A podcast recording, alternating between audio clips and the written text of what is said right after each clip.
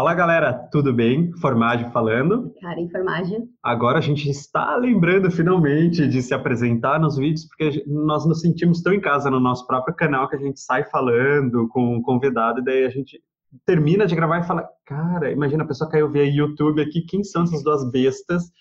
E quem são os dois queijos, né? Mas um dia a gente fala, vai lá na, na, na capinha do YouTube que tem quem são os dois queijos.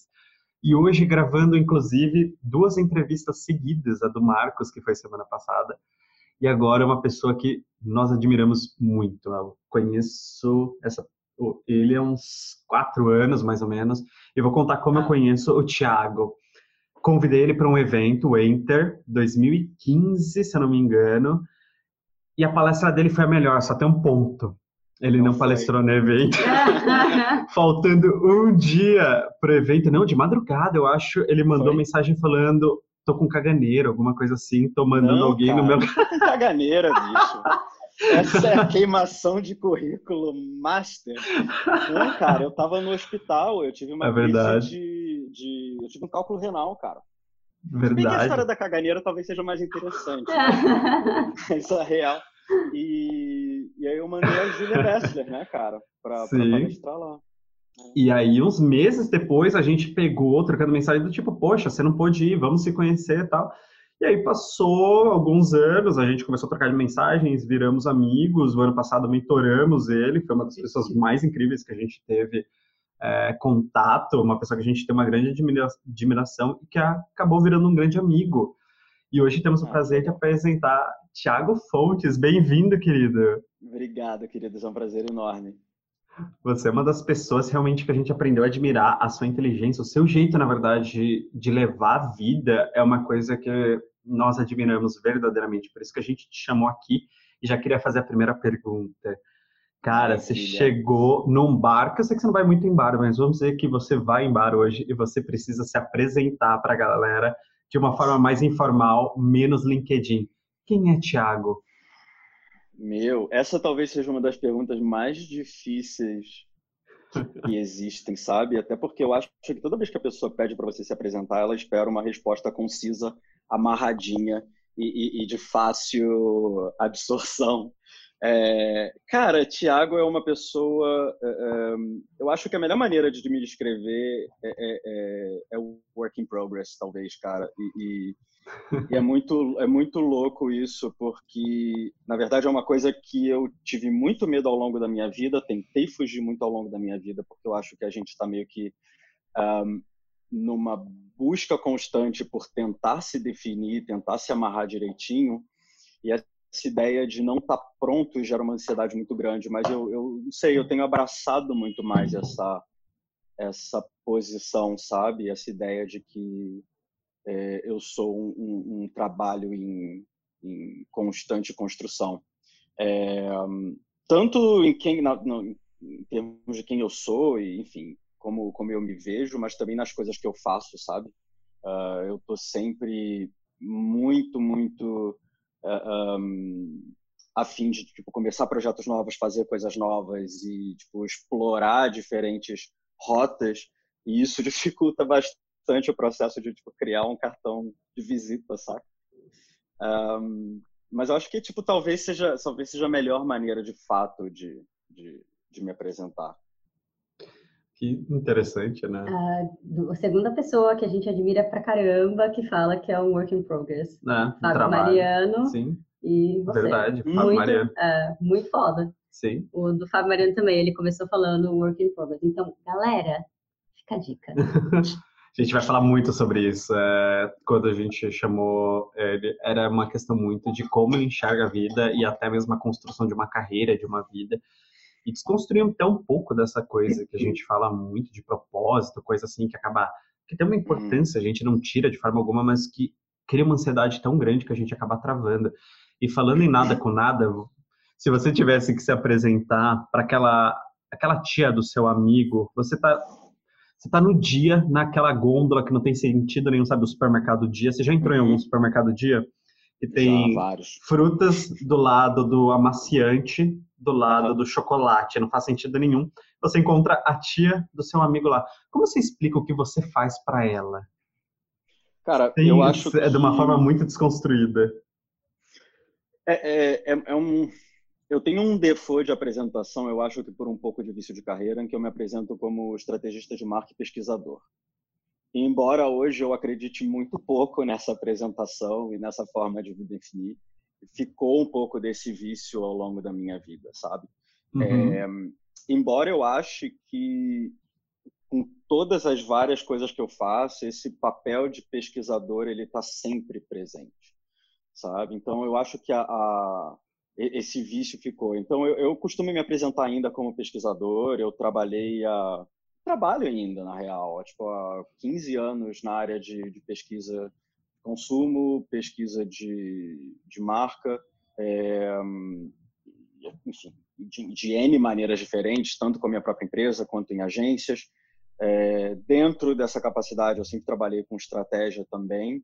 Um, e todas as outras coisas que eu fui fazendo ao longo da vida, eu acho que isso, isso me perseguiu, sabe?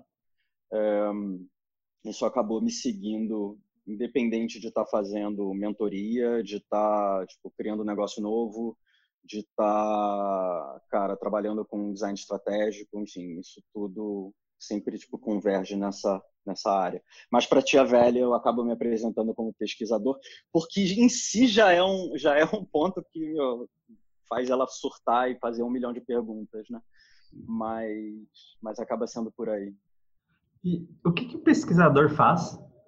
Porque o nome parece óbvio. Ah, de pesquisa. Tá, pesquisa o quê? Para quê? Para quem? Cara, eu acho que o, o, o core do trabalho de um pesquisador é, entender, é tentar simplificar a complexidade, sabe? É, uhum.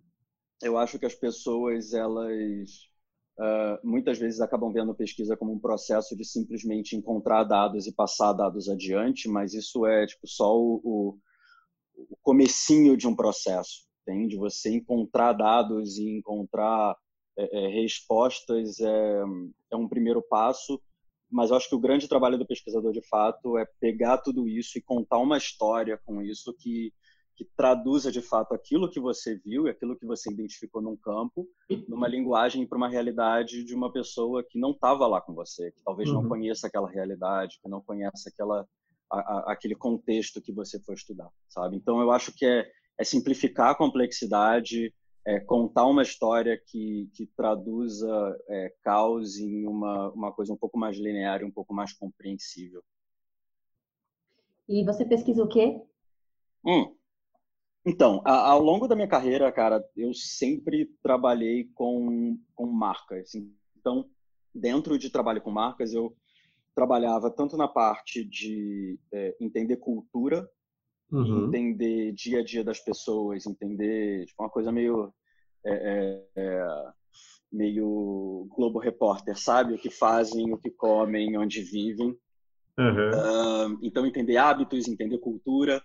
É, mas sempre trabalhei muito também na parte de desenvolvimento de produto, então ajudando marcas a entender necessidades latentes, entender white spaces para inovação uhum. e como você junta essas necessidades não atendidas com comportamentos e cultura para criar algo que de fato tipo, atenda essas necessidades e faça sentido dentro de um contexto cultural do, do, do público dessas marcas. Né? Um, mas, mas no geral, sim, trabalhando com estrategista de marca, você acaba indo para vários lugares, né? Tanto para falar de comunicação, quanto para falar de desenvolvimento de produto, como, enfim, entender posicionamento cultural e por aí vai. E você acha que esse contato que você teve com culturas, com comportamento, influenciou o seu jeito de pensar e o seu jeito de viver sua própria vida? Nossa, total. Total. Eu acho que uma das coisas mais interessantes que você acaba ganhando, tipo, sendo exposto a várias culturas diferentes e a vários. E quando eu falo cultura, eu não digo só cultura no sentido é, que a gente talvez esteja acostumado a pensar em cultura, sabe? Você está falando também de subcultura, você está falando de, de uh, culturas de grupos específicos dentro de uma mesma comunidade, tal. Mas quando você está exposto a tantas culturas diferentes, você começa um a entender que aquilo que você achava que era super dado e super é, é, é, escrito em pedra, na verdade, não é, e que você uh, construiu a sua vida, sabe? Você construiu as coisas que você acredita, você construiu a maneira como você enxerga o mundo. Da mesma maneira que você construiu, você desconstrói.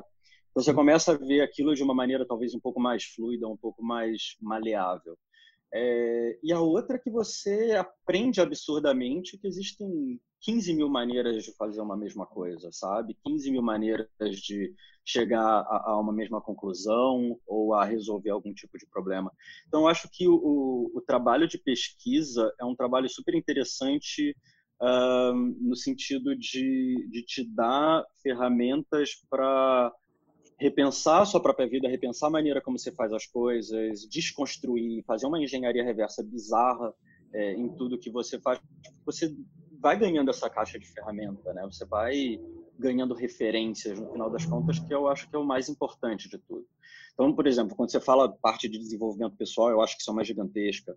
Desenvolvimento, é, criação de uma empresa nova e tal. No final das contas, é, é tudo referência, sabe? Se você não, uhum. Não consegue enxergar uma, uma possibilidade, você não. Você vai ter um trabalho muito maior para chegar no lugar onde você quer chegar. Interessante, né? Isso, é, porque o que você está me trazendo é que através da pesquisa você começou a entender que a mesma coisa pode ser feita de diversas formas.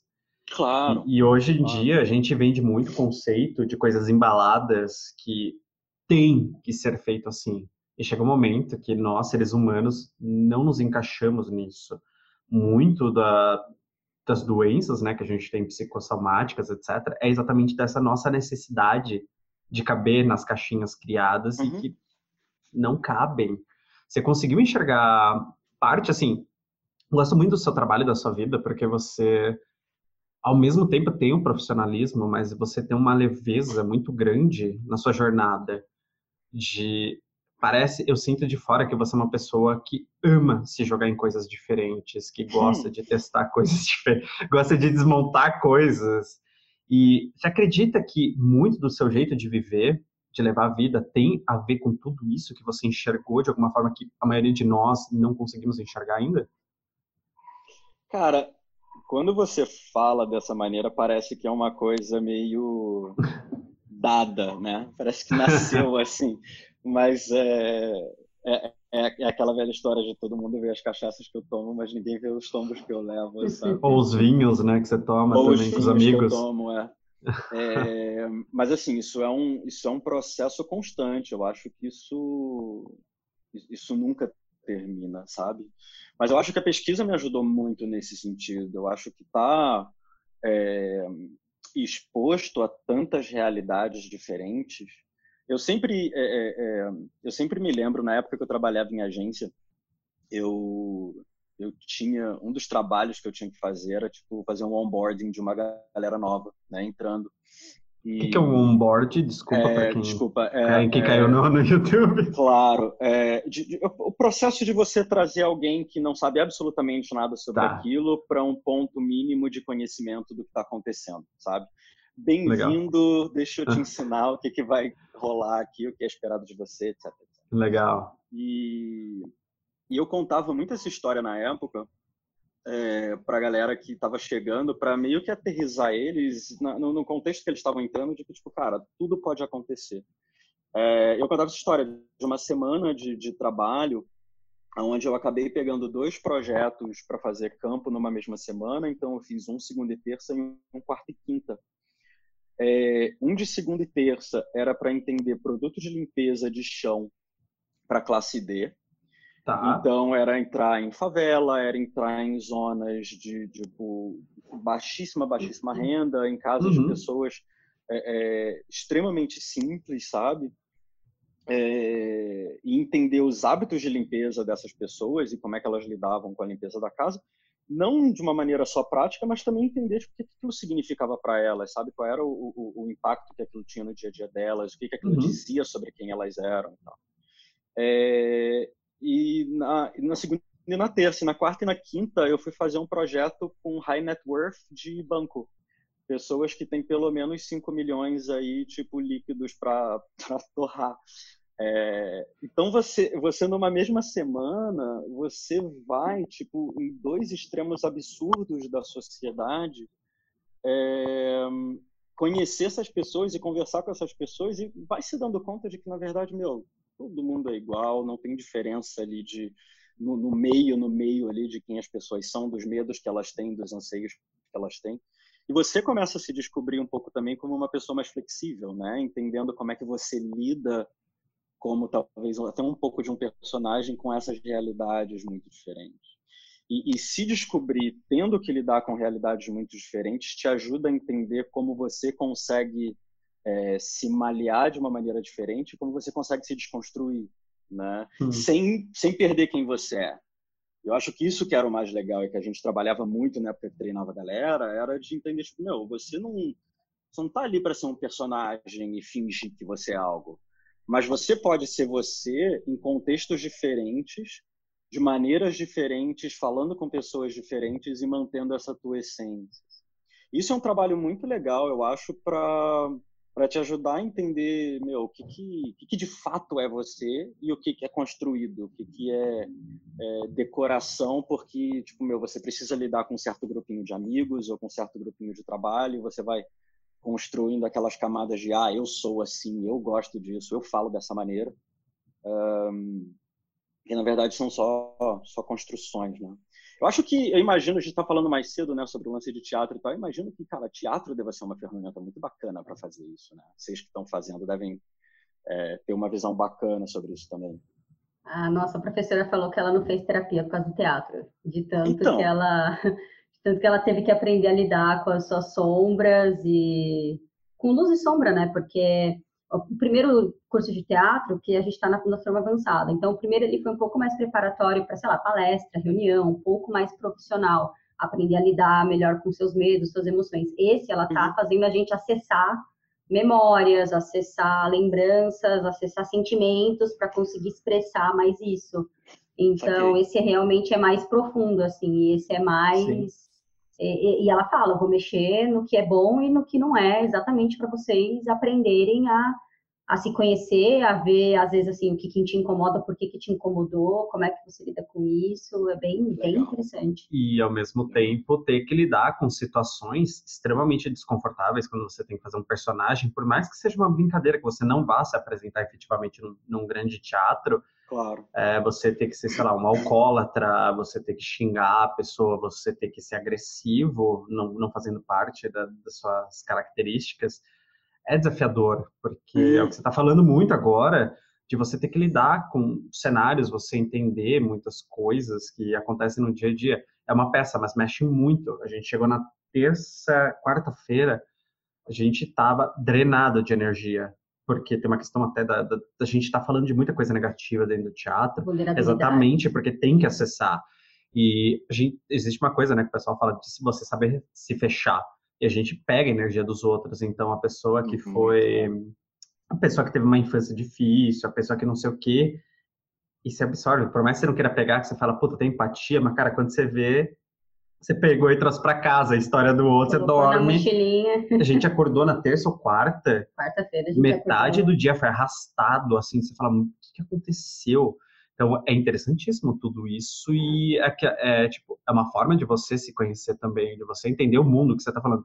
90% do que foi falado ali eu não passei é, na minha Nossa, infância, na coisa. E você ouvir alguém falando, sei lá, de abuso, de abandono, ah. é, Aí cai no que você está falando. Isso não é parte do meu repertório. Eu estaria mentindo se eu falasse, não, eu te entendo, cara, eu não te entendo. E tá me doendo. Exato, isso. meu. Exato. E a gente não sabe. É um, é um processo muito louco. Você falou um negócio agora que é muito interessante, assim. É uma coisa que você vê muito no, no trabalho de pesquisa, assim, a realidade, cara, é que você vive a maior parte da tua vida dentro de ciclos e contextos que são a sua zoninha de conforto, onde as coisas acontecem da maneira que você meio que planejou para elas uhum. acontecerem, sabe? Planejar no sentido de, tipo, você construiu aquela bolinha para você, né? E aí você vai fazer um projeto, às vezes, cara, de... Eu, eu, eu tenho uma, tive uma história muito louca, assim, de fazer um... Era uma etno, né? Eu fui na casa da pessoa para conversar com ela, e ver o dia a dia dela e tal. E a gente chegou, era uma equipe de três pessoas, e a gente estava filmando isso, porque ia virar meio que um mini doc como entregável para o cliente. E a gente tinha um motorista que trabalhava com a gente, que levava a gente para todos esses lugares. e ele, ele era motorista de Uber também, então ele tinha um, não sei se tem ainda, tem tempo que eu não falo com ele, mas tinha um, enfim, um, tipo um carro meio Uber Black preto, assim. E a gente foi num lugar aqui em São Paulo um pouco um pouco difícil assim um pouco complicado sabe em termos de uhum. segurança uhum. e tal e parou o carro na frente da casa e tocava a campainha e ninguém abria ninguém abria e aí ligamos para a menina falou assim cara o que está acontecendo e tal ela nossa são vocês eu morri de medo porque parou um carro preto na minha porta começou a tocar a campainha tipo cara eu eu surtei vocês estão uhum. me ouvindo congelou o vídeo de vocês é, é, acho que os vídeos e... congelaram. Tá? A, a, o áudio tá indo. O seu vídeo congelou também pra gente. É, parou mais ou menos na parte. Espera aí que dá uma congelada aqui. Foi? É, não, eu tô vendo tá você fazer o, o, Você tá com o telefone. O telefone, você tá segurando o telefone há uns 20 segundos. Acho que vai voltar. Pronto. Voltou. Você tava falando. Parou. Gru... Tá ouvindo? Ixi. Será que é a dele? Será qual internet que tá. Estou no 4G. Tá de rosca. Voltou, acho. Tá ouvindo? Voltou? É, mas volta a sua, essa imagem tá. Agora acho que foi. Ah. Tá vendo? Acho que, aí agora voltou, isso. Tava, você tava ligando para ela, a parte que congelou, se você puder contar dessa parte. Claro. Então, eu tava. Então a gente parou o carro, tava ligando para ela e, e, e, ela assustadíssima no telefone falou assim: Meu, mas, poxa, que bom que são vocês. Eu tava assustada. Parou um carro preto na porta da minha casa, começou a tocar campainha, um monte de gente estranha saiu. E, e que bom, beleza, vou abrir a porta para vocês. Abriu, a gente entrou, a gente começou a trocar uma ideia e tal. E aí, num intervalo, entre um intervalo e outro ali, tipo, ah, vamos ver a casa, aquela coisa toda, a gente começou a conversar sobre isso ela falando um pouco da realidade dela, do porquê do medo, do lugar que ela morava, aquela coisa toda. E você, na hora, meu, fica naquele tipo, meu, eu nunca passei por isso, sabe? Eu, eu, eu, eu tenho um privilégio absurdo de nunca ter precisado passar por isso, eu não tenho é, referência para isso. É... E você começa a tentar lidar, tipo, cara, como é que eu me sinto com relação a isso? Como é que eu lido com uma pessoa que está passando por isso? Eu não tenho condições de virar para ela e falar, eu te entendo, porque eu não entendo, hum. sabe? É, então, assim, o, o, a pesquisa, ela, ela te proporciona esses momentos de estar tá falando com pessoas e sendo colocado em situações que estão completamente fora do teu repertório, sabe? Pessoas que passaram por certas doenças que você está trocando uma ideia que você não sabe que vai, que vai sair. Meu, pessoas com visões políticas e, e certas visões de mundo que vão completamente de encontro às suas próprias e você está ali para entender e para ouvir e não para julgar e não para dizer, tipo, meu, você tá errado. Você tá falando assim, beleza, vai, uhum. me explica por que, que você tá pensando assim, por que, que você acha isso. Então, assim, é, um, é, uma, é uma carreira meio louca porque é, é, ela, ela te expõe a tudo isso. E isso você nunca deixa no escritório, sabe? Você sempre leva isso com você, você leva isso para casa. E isso vai te ajudando a, a, se moldar, isso vai te ajudando a crescer e a, a entender aspectos é, é, da sua própria identidade que você não conhecia simplesmente porque você nunca tinha sido exposto. Né? E, e é interessante porque você está trazendo uma história que você vive de uma área que te dá essa abertura. Você tem isso, agora outras pessoas não. Mas ao mesmo tempo, a gente se fecha tanto que a gente tem acesso a muita coisa à nossa volta. E tem gente que, sei lá, às vezes entra no Uber nem olha na cara do motorista. Sim. E nisso está perdendo uma oportunidade enorme de criar uma conexão, mas ao mesmo tempo de entender a história do outro. Ou não importa com quem a gente. Eu e a Karen temos muito esse perfil de conversar. Eu sou a pessoa que fui cortar cabelo, voltei uma hora e meia depois que eu fiz amizade com o barman do, do, do barbeiro, fiquei amigo de toda a galera, não sei o quê, porque para mim é tão rico essa coisa da amizade do ser humano, mas ao mesmo tempo de você absorver tanta coisa que é o que você que a gente estava falando aqui do que é a falsa empatia de certa forma do eu te entendo. Cara não. A gente não entende muita coisa. Mesma coisa que eu virar para Karen e falar ah eu entendo o que você mulher passa tipo. Não, você não entende. Você pode simpatizar posso, com aquilo é, você pode sim, sim sim é isso. ser um aliado sabe? Falar, meu, tô aqui porque você precisava, vamos junto, mas assim, eu nunca passei pelo que você passou e talvez eu nunca vá passar, porque, tipo, Sim. sabe? Sim. É, mas é aquilo também. Eu acho que você existe uma linha aí e isso é uma linha que, que, surgia muito na época desses treinamentos e tal, que era aquela coisa do tipo, meu, não consigo gostar dessa pessoa. Tipo, tive uma entrevista com essa pessoa e, meu, umas posições bizarras e eu vi uns comentários assim, de, tipo, cabelo em pé. Assim, cara, você não precisa ser amigo de todo mundo, sabe? Você não precisa é, é, levar todo mundo para casa. Você não precisa, você não tá ali para para abraçar o mundo. É, porque você tem que se respeitar também e entender, tipo, meu, quais são os meus limites, sabe? Uhum. Mas existe isso e existe, tipo, beleza, deixa eu te ouvir saca? Deixa eu tentar entender. Por mais que eu discorde, por mais que não case uhum. comigo, por mais que, tipo, meu, não, não, não, não, não misture muito, é de tentar entender um pouco e ouvir o porquê daquilo, sabe? Porque às vezes aquela explicação, ela destrava algumas coisas até dentro de você mesmo, saca? E às vezes as pessoas fazem coisas, assim, monstruosas, é, porque foi de uma certa maneira a solução que elas encontraram para problemas que tipo meu, você também tem, se você só encontrou caminhos diferentes, sabe? É o repertório é... da pessoa, né? A cultura Exato. que a pessoa tem. Fizeram o melhor que elas podiam com as ferramentas que elas tinham no momento. E é, Exato. e é tudo que você falou nos últimos minutos. É, a pessoa tem outras referências. E ela vai chegar no mesmo resultado que você de outra forma. Que os meus valores é, são diferentes dela. Então, eu tenho um julgamento de tipo, pera, o meu jeito de fazer é o certo. E aí gera muito o ruído, que é, cara, vocês chegaram no mesmo resultado, de certa forma, só que cada um tem um valor. E a gente trabalha muito sobre isso ultimamente, que é a questão dos nossos valores e o significado deles, porque muitas vezes a gente fala, cara, quem a coerência, cara, eu tenho, eu tenho, eu tenho, mas eu vou olhar e falar, como assim você tem coerência, Thiago? Você fez isso. Nossa. Mas aí a gente começa a desconstruir. Mas aí a gente começa a desconstruir, tá, o que é coerência para você? É X. Pera, não, não, mas coerência para mim é Y. Ah, Cara, o valor é o mesmo. Só que a forma que é construído é muito diferente. Isso que é um trabalho nosso, por tratar também, trabalhar diretamente com pessoas, é uma desconstrução diária, dentro de, começando dentro de casa, nós dois aqui, entre nós, de quantas vezes a gente está falando a mesma coisa e gera ruído, que a gente olha e fala, mano, a gente está 10 minutos falando, a gente está tentando falar a mesma coisa de formas diferentes e está gerando um ruído dentro de casa. Agora imagina numa sala de reunião, etc.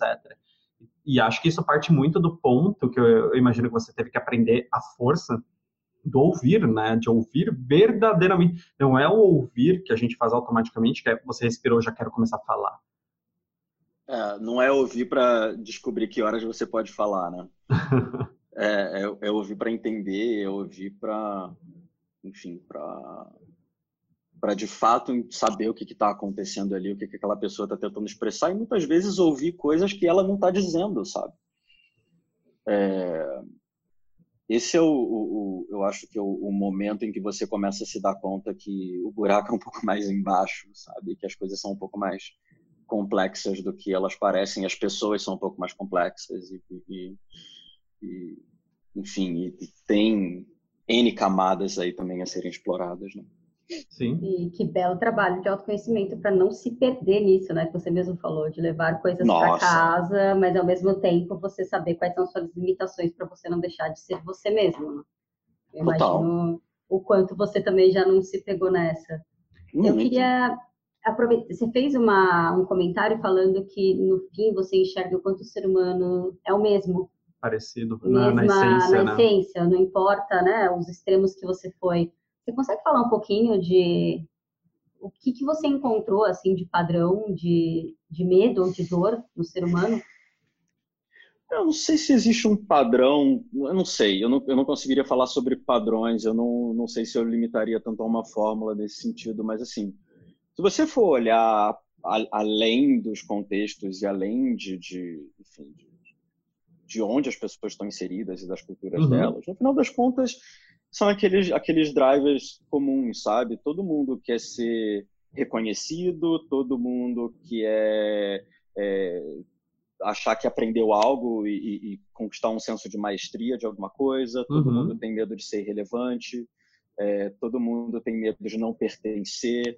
É, então, assim, existem, eu acho que umas verdades universais, independente, meu, se você é, porra, é, é, o, é o, fazendeiro é, foda se você é uma pessoa que tá, tipo, meu, trabalhando três empregos por dia para sobreviver. No final das contas, assim, os, os medos que você tem e as, as, necessidades que você tem acabam sendo muito próximas, né? Lógico, a, a, aquilo vai aparecer de maneiras diferentes, porque isso vai, vai aparecer muito dependendo do contexto em que você está inserido, sabe? Relevância para um significa relevância, não significa relevância para outro. Uhum. Mas, mas eu acho que dá para você filtrar é, é, até esses denominadores comuns aí de tipo de, de, de relevância, de pertencimento, enfim, de, de, de, de, maestria e tal. Tem, tem uma série de coisas que são comuns, eu acho. Interessante. E dentro disso, eu imagino que você tenha visto muita coisa de sucesso, mas também falhas. E uma coisa que a gente conversou é, no dia que você veio aqui em casa era a questão do nosso pavor do errar, de não hum sabe? De, tipo, tomar uma má decisão e acabar com a vida inteira. E, e nisso a gente vai criando toda essa sensação de medo dentro de nós, que acaba até nos bloqueando de fazer alguma coisa.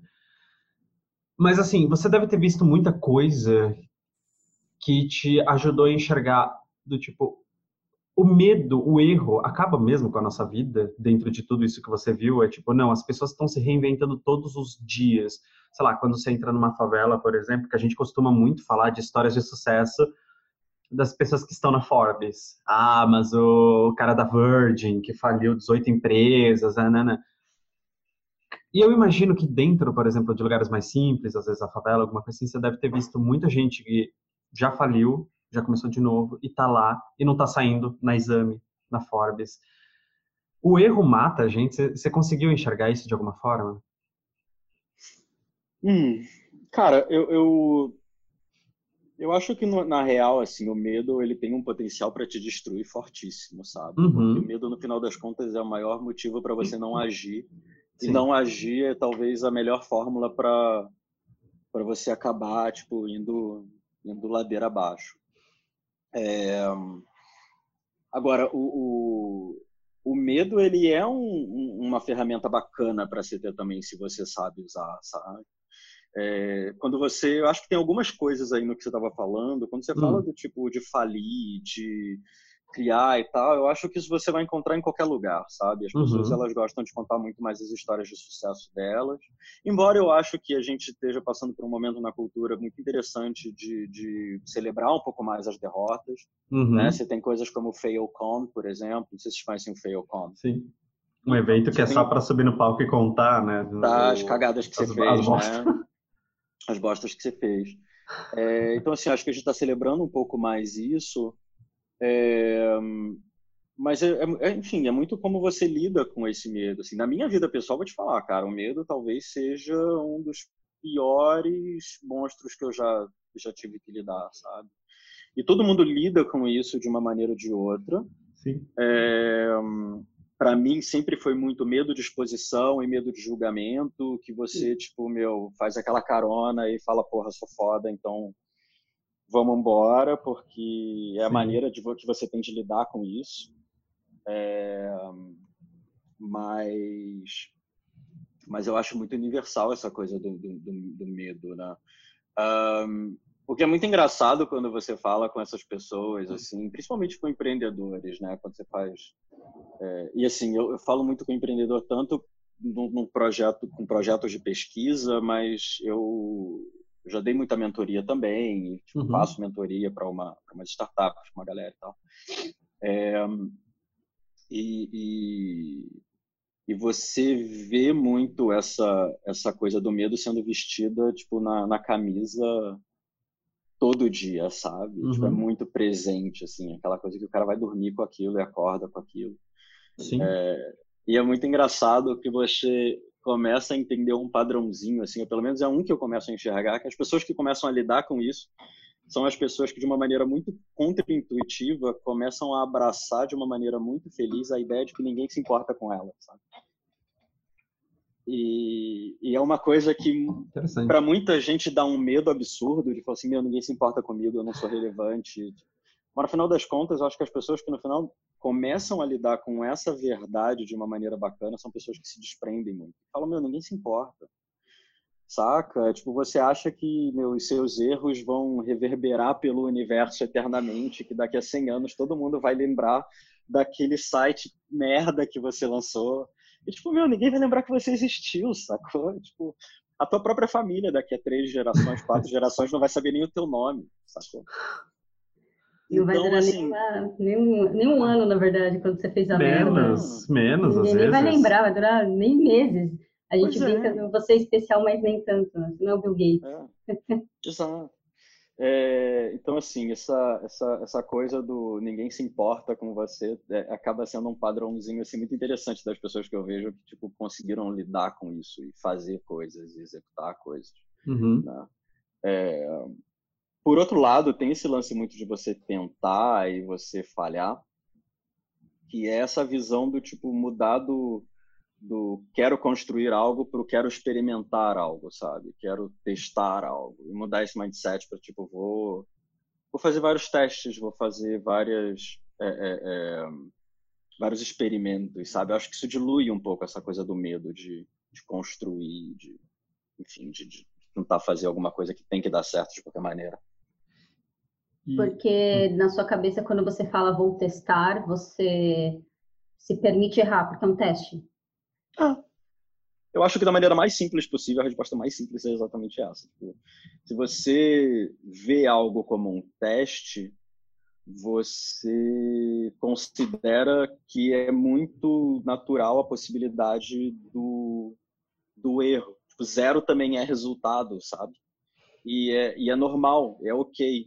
Uhum. É, que é muito diferente do tipo vou construir algo e o vou construir se algo falha aquilo está fora do script do, da construção não.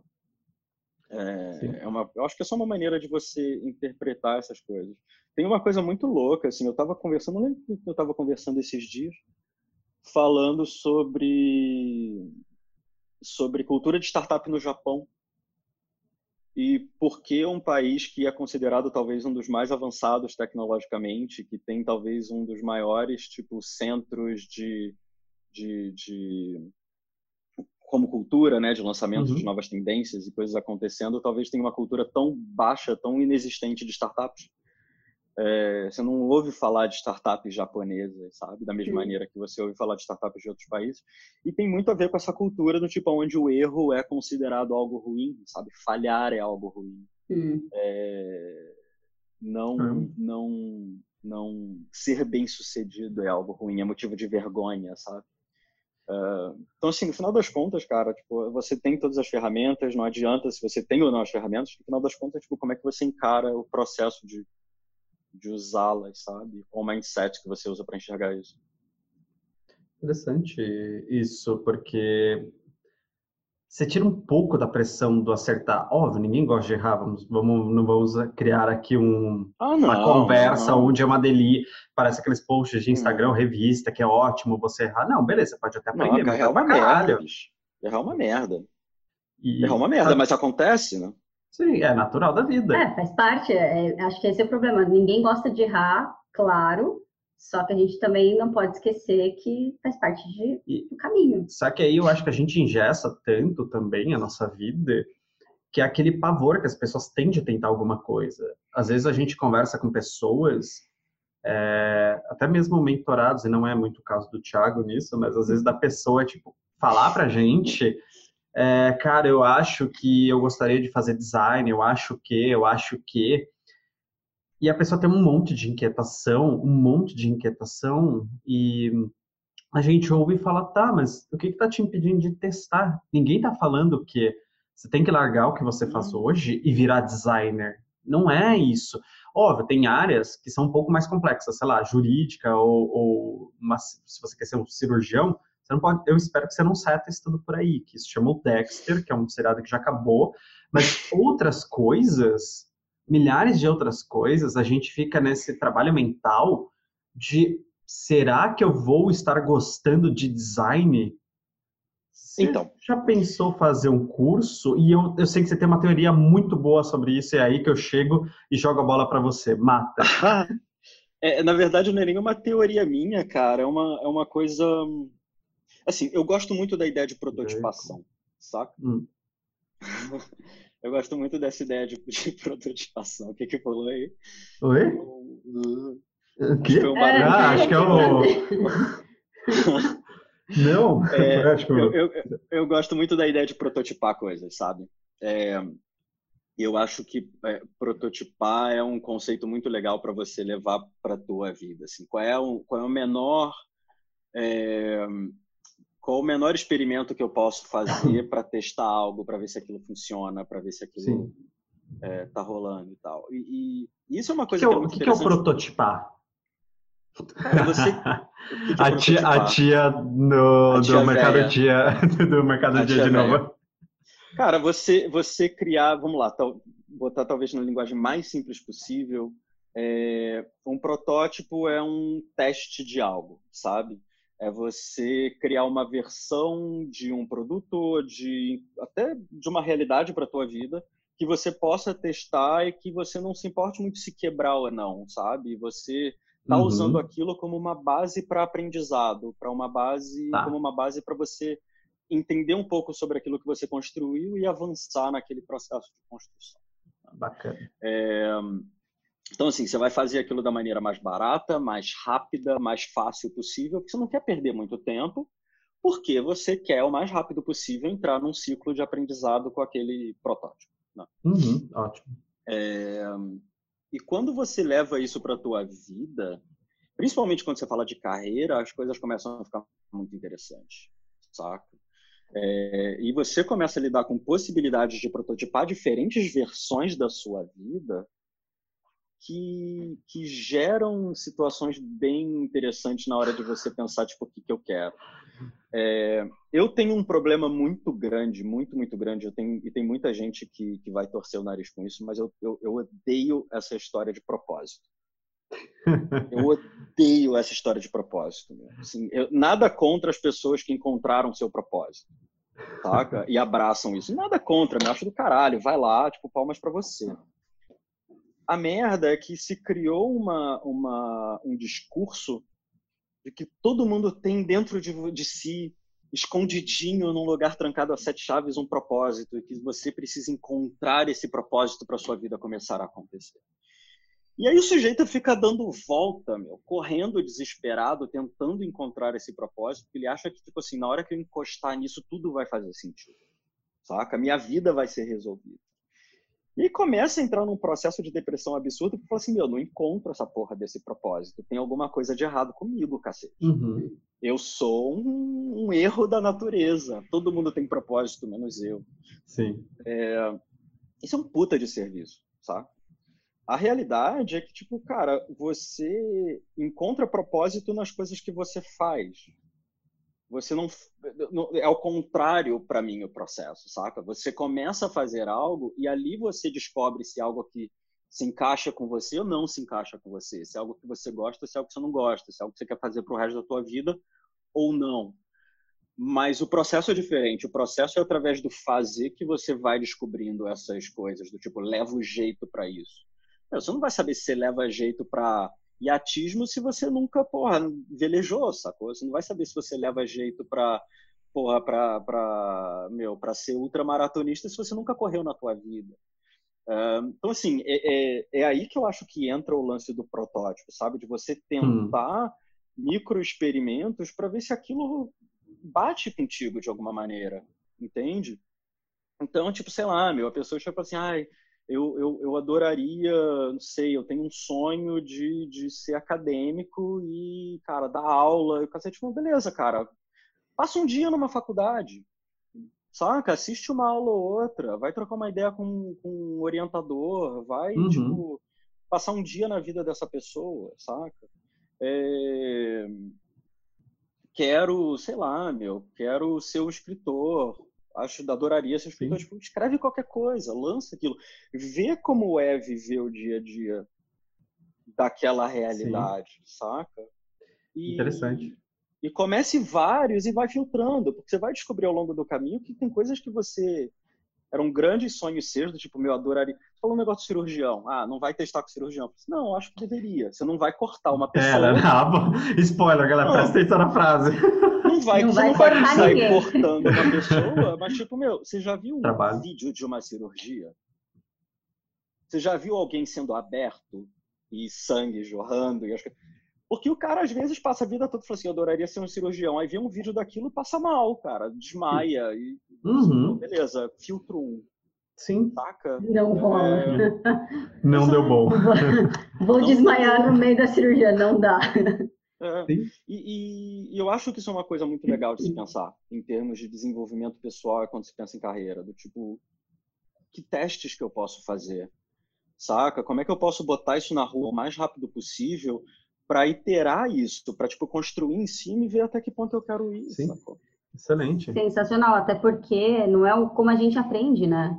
A gente estuda e quando tá na hora da gente decidir com 17, 18 anos que carreira a gente quer seguir pro resto da nossa vida, Total. a gente não tem nem Estúpido. a informação de tipo vai na faculdade, conversa com profissionais, não tem Sim. pouquíssimas faculdades se abrem para essa imersão e não é uma imersão do tipo, vai conversar com pessoas que já trabalham no mercado, tipo, sei lá, eu estudei publicidade, vai na agência de publicidade, conversa com as pessoas, passa um dia lá, não, você não pode fazer isso. Então Sim. você tem que escolher uma profissão que você nunca viveu e, e que você tem pouca informação para você conseguir saber como que é o dia a dia disso na real. E aí a gente cai de novo na questão da depressão e do propósito, porque eu tenho que decidir com 18 anos, que eu não sei nem direito o que, que eu sou, é, o que eu quero fazer da minha vida, e, e eu quando eu não encontro, eu começo a estudar, falo, não gosto, aí eu que sou um fracasso, porque eu não gostei do negócio que eu estou estudando e não consigo me encontrar. E aí você Exato. cria os conflitos internos, porque muitas vezes quem pagou sua faculdade for, foram seus, seus pais. pais, e você começa com, cara, não tenho tesão nenhum, mas é o certo a ser feito, meus pais pagaram a faculdade, ou eu trabalhei para um caralho, é, sei lá, na, naquele lugar, no estágio, tal, para pagar minha própria faculdade, eu não posso desistir, o que vão pensar de mim. E você pega todo mundo já conversou com alguém que arrastou a vida a vida inteira de tipo, cara, eu não amava o que eu fazia, mas era o certo, tipo, porque era já o certo. Tinha estudado. E aí é, é o que você falou, é, às vezes é um pouco menos complexo do que parece quando você se permite testar alguma coisa. É, puta, quantas pessoas que a gente conversa às vezes, o próprio Marcos, que a gente gravou agora há pouco, que é nosso mentor, que era músico, e hoje ele vive de marketing digital e falou, meu, acho do caralho, é tipo, para onde eu me encontrei, é, quantas pessoas a gente fala, ah, eu era isso, virei coach, eu era aquilo tal. E a própria Denise, com 50 anos, se reinventando, eu acho que a gente dá, a gente cria uma, um peso tão grande para nós mesmos quando a gente não se permite Super. testar. É, ah. E aí a gente acaba com aquela vida de bosta, muitas vezes, aceitando alguma coisa que tá doendo, você tá sobrevivendo dia após dia, sendo que ninguém. Eu sou. Eu acho uma bosta aquela coisa do largue tudo para. Não, você não precisa largar Nossa, tudo. cagada. Pelo amor de Deus. Cagada. Receita para desastre. É aquela coisa do acordei e quero ir na academia. A pessoa vai, compra todos os equipamentos, compra todas as roupas. Cara, não precisa ir para academia. Tem o teu parque do povo. Vai com o tênis que você tem, vai com o que você tem. Só faz um teste simples, vê como você se sente, sabe? É, descomplica. E falando em reinventar, eu queria que aproveitar, aproveitar esse papo de propósito e linkar uhum. com algo que você que você faz muito, você está vivenciando agora, que é você tinha a James e uma que, agência que, que é era uma agência de pesquisa e tal e que até então aparentemente era, digamos, o projeto da sua vida, que você gostava, que você ama, e aí do nada você fala, ah, fechei, cansei. E aí? E deixando muito claro, não estamos falando de uma empresa que Exato. não é bastidor, aquela coisa do tipo, tava falida a empresa, não, né? Não, não, não tava. Tava gente, dando certo. A gente sabe melhor que ninguém que estava dando certo. Mas, que, cara, por que você tem essa coragem? Conta um pouco pra gente sobre é, a, a, a resposta feia, que na verdade, eu tava trocando uma ideia com meu irmão sobre isso ontem. e, e ele teve exatamente, exatamente a mesma reação, do tipo, porra, você matou a, a empresa? Esse cara, matei, mas tipo, qual é o plano, saca? O que, que tem dentro da tua cabeça? Assim, cara, é tédio. É tédio. Eu, eu, eu... Tá faltando série na Netflix? Eu, tá faltando série na Netflix? Não, cara, não é tédio do tipo sim, sim. tédio de brinquedo, assim. Eu acho que existe algo. E, e, e, isso eu acho que é um, um, um, efeito colateral de você testar as coisas e começar a pensar com esse mindset de propósito, saca? Porque uma hora que você vê que dá certo, você quer brincar com, você quer testar uma coisa diferente, você quer empurrar um pouquinho mais, você hum. quer explorar um negócio diferente, saca? Então eu comecei a desenhar muito a minha vida da seguinte maneira, tipo, tá, eu preciso ter os meus projetos, e por projetos eu digo testes, empresa, o que for, é, que vão pagar as minhas contas e que vão manter o meu estilo de vida. É, e eu vou fazer isso da maneira mais eficiente possível e mais uhum. enxuta possível para eu, eu ter tempo, sacou? Uhum. Para outras coisas. É, e o resto eu vou, cara, vou jogar na rua e vou testar. E quando você chega num ponto que você fala, meu, cheguei, dá certo, funciona, você começa a ter uma coceira absurda para testar uma coisa nova. Fala assim, putz, se isso aqui funciona, eu me pergunto se funcionaria se eu fizesse dessa maneira um pouco diferente. E se eu colocasse esse elemento aqui? E se eu colocasse aquele elemento ali, sabe? Mas eu também, assim, uma coisa para deixar clara é que, tipo, eu também não sou aquele porra louca que vai fazendo as coisas e jogando tudo pro alto e, tipo, uhum. fazendo uma coisa diferente a cada tempo, assim. É, quando eu falo que eu matei a agência, é, eu matei aquela marca uhum. e eu refiz ela de uma maneira diferente, pensando num público diferente, pensando uhum. num, num portfólio de serviços diferentes, mas assim, é uma coisa construída em cima da outra, sabe? Você nunca está começando do zero, largando tudo. E aí volta na parada que estava falando do largar tudo, cara, que eu acho uma cagada absurda. Tipo, meu, primeiro que você nunca começa do zero. Você nunca começa do zero.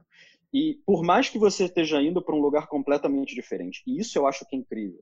Por exemplo, sei lá, você é um publicitário que largou tudo para, tipo, meu, eu quero ter uma. uma... Eu, eu te dou um exemplo, cara. Tem um amigo meu do Rio de infância, um cara foda, foda, foda um cara fez economia, é, fez música, é, enfim, teve uma vida bem foda lá no Rio e, cara, chegou no ponto que ele largou tudo e falou assim, meu, quero plantar tomate orgânico. Foi pro, foi pro interior do Rio, tem um sítio lá, ele faz mel agora, planta tomate orgânico, cacete, virou, tipo, o cara. É, e a gente tava trocando uma ideia esses dias, ele, isso veio muito à tona, né? Tipo, cara, não foi começar do zero tudo que ele aprendeu como economista, tudo que ele aprendeu como músico, tudo que ele aprendeu tendo negócio no Rio, tendo estúdio, tudo, tudo isso é, é, um conhecimento adquirido que ajuda ele a entender aquele desafio novo por uma ótica diferente, saca? E aí você começa a pensar nos mixes que tornam as coisas muito mais interessantes. Então a pessoa fala assim: ah, meu, passei a vida toda como advogada e agora quero ser sei lá, cara, artista plástica e, porra, vou começar do zero. Eu assim, não, meu, o que que você... O que é ser artista plástico da ótica de uma pessoa que tem uma carreira de, em direito, sabe? O que que essa pessoa pode trazer para aquele espaço que outra pessoa nunca pôde trazer porque ela não tinha aquele background, porque ela não viu as coisas que você viu, saca? O que que o que que um médico pode trazer é, para sei lá design de UX, saca? Que porque aquelas experiências você uhum. você não esquece, cara. Aquilo está contigo, saca? Uhum. Às vezes é uma maneira de você ver uma coisa diferente. É um, é um, é um mindset de solucionar problema, saca? Diferente que, que a galera que passou por uma faculdade, uma carreira linear dentro daquela área não teve acesso, sacou? É, você quer ver uma coisa muito louca, cara? Tem umas claro. entrevistas muito interessantes e eu gosto muito. Teve uma época que eu estava pesquisando um pouco isso, eu achava super legal mas você pega veterano de guerra, é, principalmente americano que vem de tipo veio do, do, do da guerra do Iraque e tal, uhum. que sai do exército e vai entrar numa vida civil. E aí estava rolando um movimento muito grande de organizações contratarem esses caras para trabalhar dentro de um ambiente corporate. E, e, se falava muito do tipo, por que desse movimento, saca? Tipo assim, meu, faz todo sentido, cara. Você tá pegando uma pessoa que é completamente capaz de tomar decisões frias, passando por um estresse absurdo, saca? Pessoas que são capazes de montar uma equipe, liderar uma equipe em situações extremamente adversas. É, pessoas que estão completamente inseridas dentro de um ambiente de incerteza. Então, assim, esses matches de diferentes realidades conseguem te trazer resultados super interessantes. Interessante. Exatamente que a gente fala da questão dos, dos soft, né? Chamados soft skills, que são coisas uhum. que você. Ninguém foi contratado ali pela questão técnica da coisa, né? Desse aqui entende do Excel, da programação X, e sim pela situação que ele poderia passar e, e, tomar melhores decisões do que alguém que ainda não tivesse se disposto a esse tipo de coisa. E até usando esse seu exemplo todo, acho que uma das maiores empresas do mundo hoje é o Google, exatamente porque ele consegue trazer é, profissionais de áreas extremamente variadas para criar uma coisa. Tipo, você, o mais óbvio que muito, muita gente faria é, se eu vou criar um buscador, o que, que eu faço? Pega um monte de programador. Mas o que, que o Google faz? É tipo, não, eu preciso de engenheiro, eu preciso de físico, preciso de pessoas que vão enxergar coisas. Designer. Que, é, design é a coisa mais louca do mundo, que é aquela página simples, hoje, que a gente olha, parece que é tipo, não, só põe o logo ali, o bagulhinho ali. Meu amigo, não, aquele, aquilo lá que eles chegaram, que eles no mundo há anos, e certeza que todos os dias eles estão testando, mas assim, são cientistas por trás, sabe? É, tipo, isso daí pensando numa corporação. Mas como um ser humano, isso que você está trazendo principalmente do, do, dos militares, coisa assim, muito foda, de verdade. Isso é Cara, é muito interessante. Tem uma. Desculpa te interromper, só para complementar. Não, vai lá. lá no off de Barcelona, uma brasileira que ela era, ela sempre quis ser artista plástica, mas ela achava que não ia dar dinheiro, então ela foi estudar arquitetura, mas quando ela ficou mais velha, ela falou, foda-se, eu quero hum. ser artista plástica. E todas as pinturas, todas as coisas que ela fazia, tinha um quê de arquitetura. Então, enquanto todo mundo está pintando de um jeito, ela ia lá e colocava, é, uhum. como é que fala? Angulações diferentes, dava a impressão, sei lá, sombreamento, então parecia que estava em 3D, assim, tipo, e ela fazia Total. uma coisa completamente diferente, geométrica, dentro do, da, da arte que ela queria fazer. Então, é exatamente o que você falou, ela trouxe uma bagagem que não foi que ela começou do zero, ela trouxe a bagagem dela de arquiteta para dentro de uma outra carreira, de uma outra profissão, e ficou tudo muito legal. Na, na época da agência, a gente estava ajudando uma, uma, uma dessas empresas aí gigantes que você citou nos últimos 10 minutos, que não vai ser mencionado. Não se é, num, num processo de design de um. De, de, eles estavam querendo uma, criar uma solução de comunicação não verbal, não? Ou entender comunicação não verbal para criar um, um, um aplicativo de, de troca de mensagens. E uma das pessoas que a gente trouxe para entender comunicação não verbal e entrou como consultor do projeto foi um palhaço. Hum, que legal. Meu, você quer uma pessoa mais foda de comunicação não verbal um palhaço? Que os gestos, o rosto. Que tem que ser expressivo, que não Exato. tem medo do erro, que assim. E aí você pensa do tipo, porra, meu filho, você vai ser palhaço? O que, que você vai fazer com isso? Então, assim, porra, eu vou ajudar uma gigante de tecnologia global a desenhar um sistema de comunicação. Que foda. Caralho, sabe? Eu acho que a, a pergunta que eu acabo fazendo muito para as pessoas nesses momentos é a seguinte: tipo, cara, pensa em como você pode tornar o teu próximo passo melhor simplesmente porque você, pela, pela bagagem que você está trazendo do teu passo anterior, sacou? É, tem uma coisinha quando você pensa, por exemplo, em, em stretch de marca, né? Tipo assim, a marca A quer criar uma marca B, como é que você pensa um pouco nessa lógica? cara, para mim faz muito sentido se você é marca A, fazer uma marca B. Uhum. Se a marca B é melhor por causa da marca A, sacou? E uhum. se na criação da marca B ela fortalece a marca A. Então, tipo assim, como é que você cria essa relação em que as duas se fortalecem?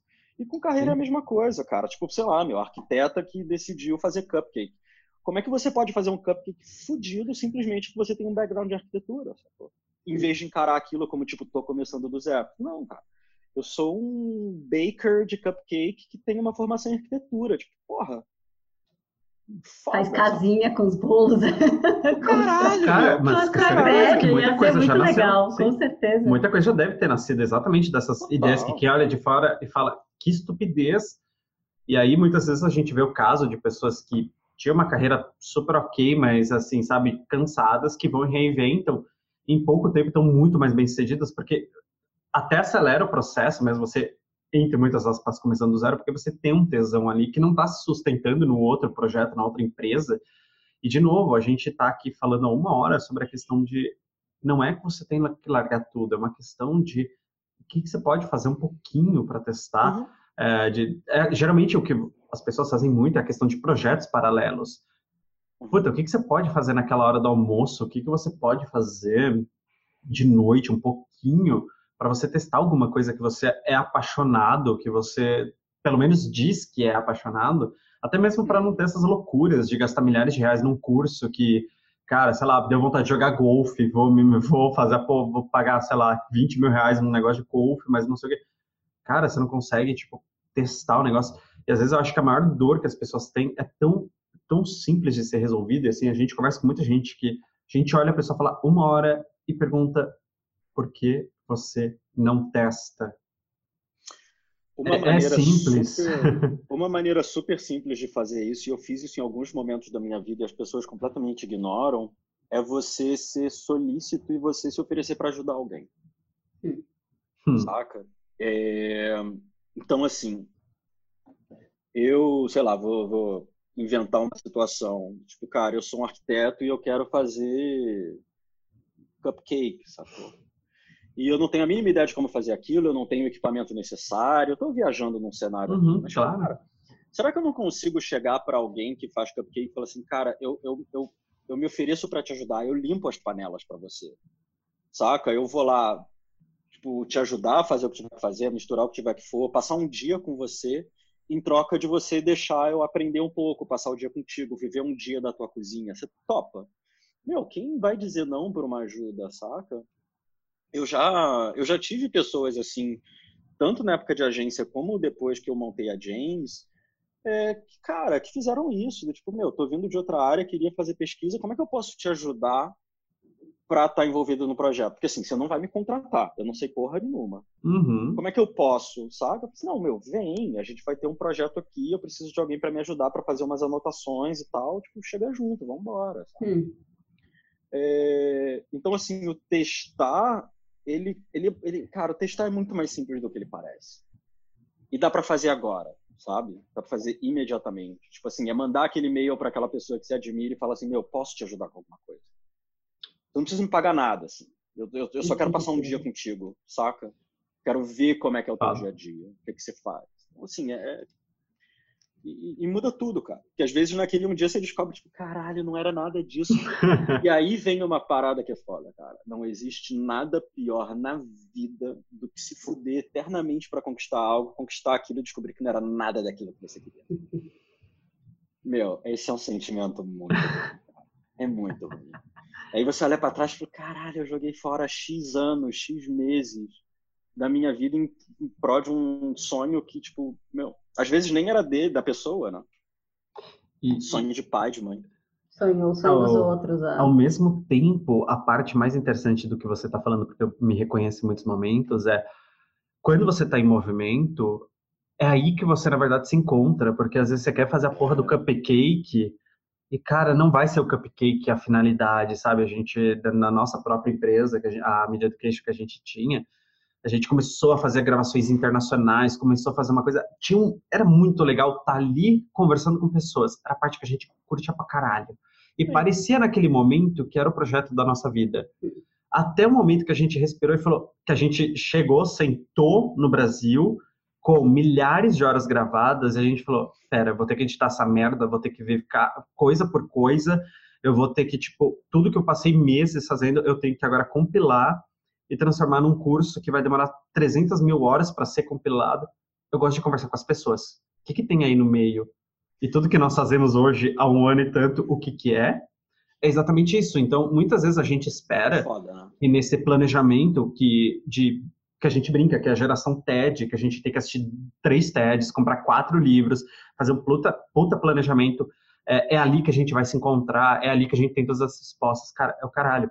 É no dia a dia, que a gente sente e fala, ok, não é isso que eu quero, mas espera, eu senti alguma coisa aqui. Não é escrevendo em cima de 15 livros. Não que não tenha importância os livros, ou os cursos, ou as mentorias, ou qualquer coisa. É fazer, Só que isso é sabe? é parte do processo. Você se encontra quando você está em movimento, você sente. É o sentir, que é o que a gente falou com o Marcos agora, da intuição, que você fala, velho, eu senti alguma coisa aqui, eu não sei explicar. Talvez nem naquele momento você saiba exatamente o que é, mas você sente um incômodo. E pode ser que no cupcake nasça, na verdade, que você quer fazer X coisa, mas você só vai descobrir porque você está fazendo. Isso é foda. E não tentado falando, será que eu serei bom em? Exato. Cara, tem um, tem um, uma, uma, inclusive, meu, para você, quando eu falar, ah, tem uma frase que eu gosto muito, mas assim, eu tô falando gosto muito do tipo, eu tenho ela na parede, saca? Mas é uma, é uma, é uma frase de um poema do Robert Frost. Uhum. É, a estrada, em português, eu acho que a estrada não não trilhada ou a trilha, uhum. enfim, uma coisa assim, é The Road Not Taken. Uhum.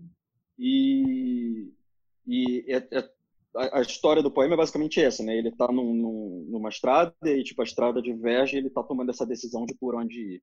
E tem uma frase nesse poema que é way leads, é essa aqui, né? Way uhum. leads on to way. Tipo, caminho, o caminho leva ao caminho, sabe? Que no final das contas, uhum. para mim, é, é, tipo, eu, eu deixo na minha frente, assim, para para aquele momento de tipo, meu, vou estudar, tenho que ler, tenho que fazer. Esse cara, não. O que vai te levar para onde você quer ir é pegar um caminho, qualquer caminho, cara. Vai para qualquer lugar. Você não sabe para onde ir, meu, vai para qualquer lugar, sacou? Porque naquela experiência de você caminhar, você vai descobrir alguma coisa que vai te levar para outra trilha, que vai te levar para outra trilha, que vai te levar para outra trilha. Mas se você tá parado no início, você não vai levar a lugar, você não vai a lugar nenhum, sacou? Então, assim, é aquilo que você estava contando do tipo, meu, o, o, o, aonde você queria chegar, e você nem sabia disso na época, vocês não sabiam disso na época, era aqui. Uhum. Mas, porra, você precisou trilhar um caminho de media education, que precisou passar por um processo de evento, que precisou passar por um uhum. processo uhum. de ir para fora para entrevistar publicitário, que foi te trazendo referências que você falou assim, não, peraí, é um pouquinho disso, é um pouquinho disso, é um pouquinho disso, até que você chega no ponto que você fala, caralho, me dei conta, descobri, é isso aqui. E, Mas você, não fala... acorda um dia com a vocação do tipo, porra, será que Nasci para isso. E, e... Faço isso desde os dois anos de idade, não. Eu vou dar um exemplo da, da, da prototipação, porque na época, assim, tipo, é legal as pessoas entenderem bastidores da vida real. Nós gastamos, tipo, praticamente, sei lá, em duas viagens, uns 80 mil reais entre a viagem, equipamento, tinha três câmeras, é, microfones, etc, etc. Velho, hoje a gente faz a gravação. Assim, eu amo design, eu sou apaixonado por tudo de tecnologia. Eu faço a gravação com uma câmera da Log é, uhum. de 200 reais com microfone fodido aqui, mas não vamos entrar em detalhes. E é muito, tipo, você se desconstruir no meio de caminho e falar, eu não preciso disso, eu entrego a mesma qualidade sem precisar pagar uma passagem aérea, eu, eu consigo fazer um negócio daqui, mas de novo, agora imagina se fosse o processo contrário de, puta, como eu me encontro para entrevista? Quais os melhores livros que tem? Quais são os TEDs que falam sobre entrevista? vou maratonar aquela grande empresa, a Netflix, né, não sei se conhece, que tem o, tem o do David Letterman entrevistando Obama, vou entender como ele faz, tal, tal, tal. E você entra nessa pira louca, imaginativa, de criar uma persona, de criar todo um projeto que, cara, na hora que você puser na rua, é aquela história vai se comportar, vai dar tudo, vai dar errado, e não é para desanimar. É que assim, as coisas não vão ser como você espera, só que no meio disso, as coisas belas vão surgir ai, puta clichêzão, mas é, é a realidade. Se todo mundo é fala muito sobre isso, deve ter alguma coisa aí. E de tão simples, a gente não acredita. Por algum motivo, né, cara? Clichês é o que a gente por algum motivo. É o que a gente fala até com o Marcos agora há pouco, do tipo, as pessoas querem ser autênticas olhando os outros. Cara, é tão simples, é. do tipo, o que que te incomoda, o que que você gosta? Ah, não, mas eu vou ver o que, que o Gary Vaynerchuk fala. Vou ver como o Thiago se porta, porque eu vou achar autenticidade olhando... Ou, na verdade, não, mas então você não quer ser autêntico? Fala isso aí que te incomoda. Mas é que ninguém fala. É, ah, então! É, acho que é porque, né, é, é autêntico. É seu, tipo, é um paradoxo. É, na verdade, ninguém quer ser diferente, cara. É, exato. É um belo de um paradoxo. Quer quero ser autêntico, mas quero me encaixar. É, eu quero ser diferente igual a todo mundo. Hum. É, ah, meu, você só quer pertencer a um grupo diferente que você não consegue definir tão bem, então você diz que tem que ser diferente. Mas na real tem um grupinho ali, igualzinho Sim. a você, sabe? Tem. E você procura referência. Tudo isso. É, até porque esses grupos têm maneiras excelentes de te fazer sentir de fora se você não cumpre aquelas regrinhas e faz as coisas daquela maneira, sabe? Sim. Hum. Só para complementar o que a gente está falando de prototipagem, isso que a gente fez de comprar os equipamentos e sair para gravar é o oposto de um protótipo, tá, galera? a gente pagou Só caro para bem claro que foi o oposto do protótipo. A gente deveria ter começado com uma câmerazinha aqui, na verdade com a câmera do próprio notebook, gravando no Zoom, é só para vocês entenderem que foi o processo reverso. E é uma boa de uma lição, porque como a gente fez o processo reverso, e no meio do caminho a gente falou, cara, não é isso. A gente investiu dinheiro e depois a gente meio que desfez, né, vendeu coisas e tal. Então. Mas é, viajamos. Mas viajamos. Mas é exatamente o oposto. Tipo, meu, eu quero testar. Então tá bom, meu, grava com o celular, sei lá, grava com a câmera do computador. Mas é exatamente para não passar por esse processo, porque assim, ainda que a gente teve o, o discernimento para conseguir parar e falar, cara, isso não tá prazeroso, não é isso que eu quero, e a gente abriu mão de uma empresa que já tinha 10 anos. Só que o quanto você está preparado emocionalmente para conseguir se desapegar e abrir mão de algo que você construiu por 10 anos, porque você olhou e falou, não faz mais sentido. Uhum. É, isso, isso é uma desconstrução mesmo, que a gente olhou e falou, cara, eu não me conecto mais com a minha empresa, uma puta, eu tenho uma empresa, tá dando dinheiro. Caralho, mas eu não tenho vontade de trabalhar nela. A minha uhum. história não encaixa mais nela. O que, que eu faço? É, eu fico brigando e pensando que as pessoas irão. Um pouco, né? é, é sobre isso. E ninguém morre. Esse acho que é o grande lance. É, é, é, quando a gente começou nossos projetos, a gente tinha mais dúvidas do que certezas. Nossa. Só que ao mesmo tempo tem aquela sensação do eterno aprendizado. O que eu faço hoje de hoje nós estamos entrevistando duas pessoas. Meu, o que eu aprendi em duas horas de conversa com você com o Marcos, caralho, eu trabalho num bagulho que eu tô conversando com pessoas, eu tô aprendendo a todo momento, eu tenho acesso a pessoas, e tipo, eu tô feliz pra cacete. E talvez daqui três anos eu olhe e fale, quer saber? Valeu. De novo, vou reinventar. Vou tomate. E você vai se reinventar. Tem pessoas se reinventando todos os dias. A diferença é que essas pessoas muitas vezes não estão saindo na Forbes.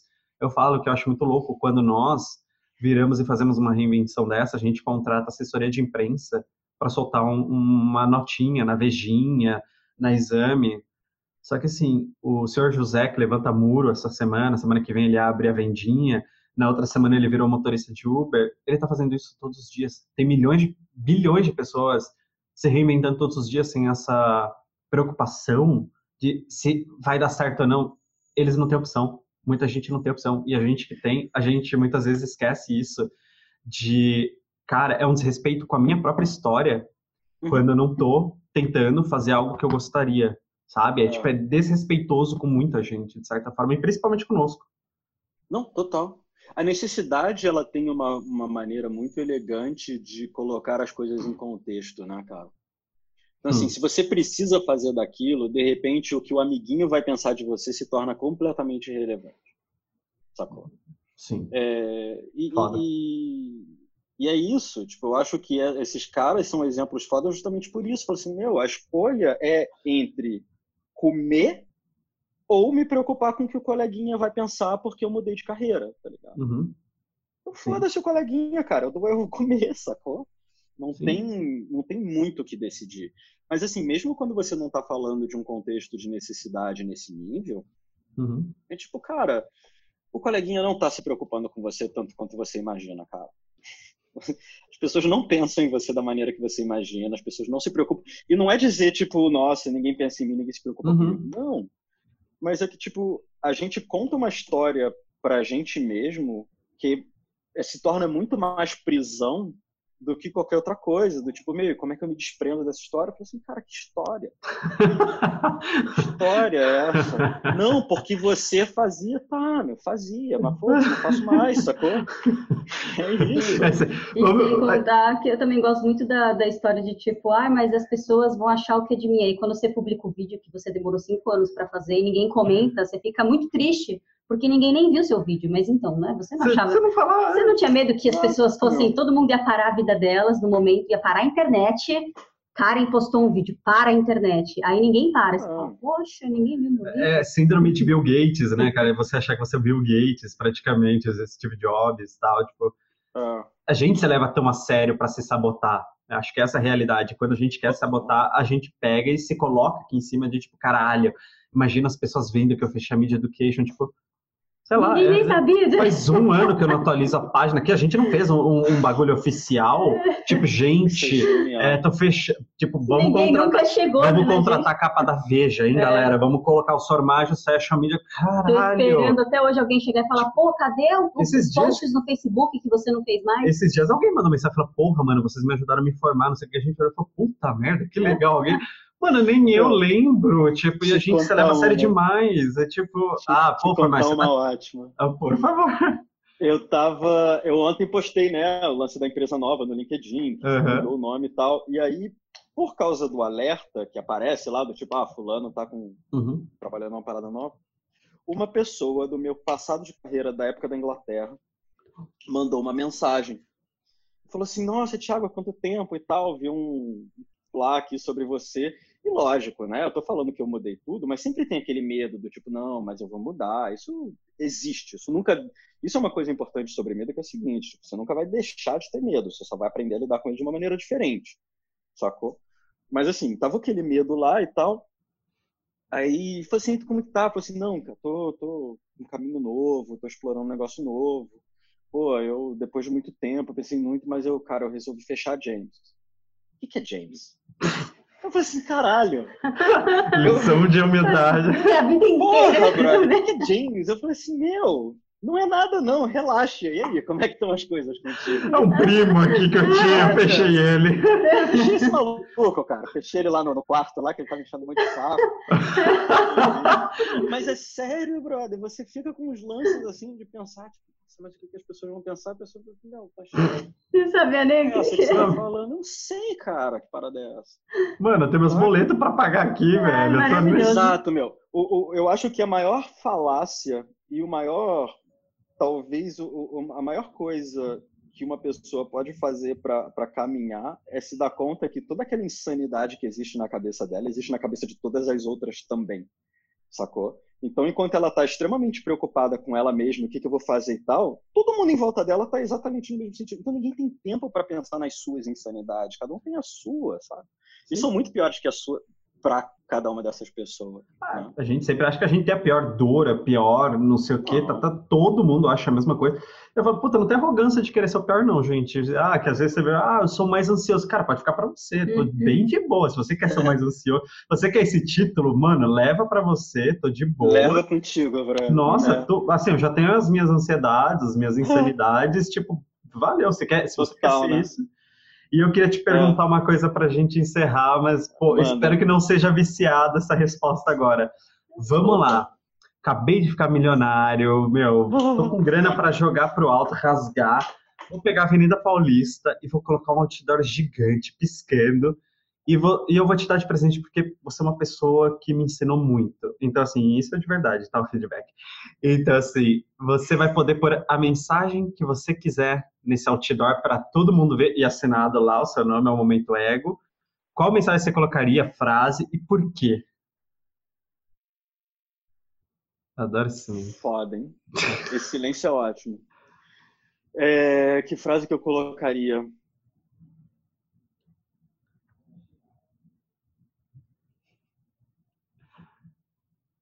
Meu.